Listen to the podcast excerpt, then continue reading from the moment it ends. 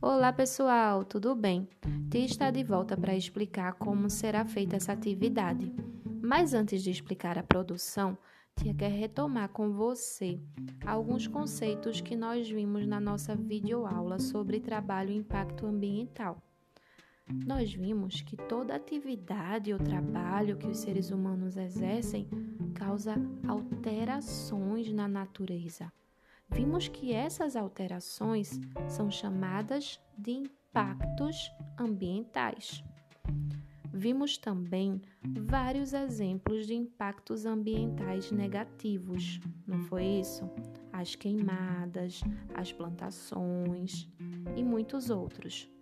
Vimos também que o ser humano pode sim causar impacto positivo e vimos dois exemplos de área de proteção ambiental. Quando uma área de proteção é criada, aí sim é causado impacto ambiental positivo naquele lugar, naquele ambiente. Vimos dois exemplos de áreas de proteção ambiental. O primeiro foi a Estação Ecológica Caetés. O segundo, a Área de Proteção Ambiental de Guadalupe os dois localizados aqui no nosso estado, no estado de Pernambuco. E é justamente isso que vamos fazer nessa atividade. Lá na página 113 do livro de História, na terceira questão, diz para criar um cartaz para divulgar a importância de se preservar uma área de proteção ambiental localizada no estado em que vivemos, ou seja, no estado de Pernambuco.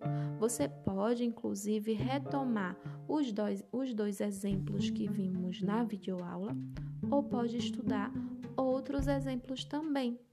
E você vai fazer um cartaz representando a importância de se preservar esses espaços, essas áreas de proteção ambiental. Lembrem-se que essas áreas são criadas para proteger a fauna, a flora, ou seja, os animais, as plantas daquele lugar. Isso é importante, não é? Então explica isso também no seu cartaz. Pode ser um cartaz, pode ser uma campanha. Fiquem à vontade para criar. Portanto, que você use a sua criatividade e consiga explicar direitinho a importância de se preservar esses lugares, tá certo? Qualquer dúvida, continuamos aqui. Beijo no coração.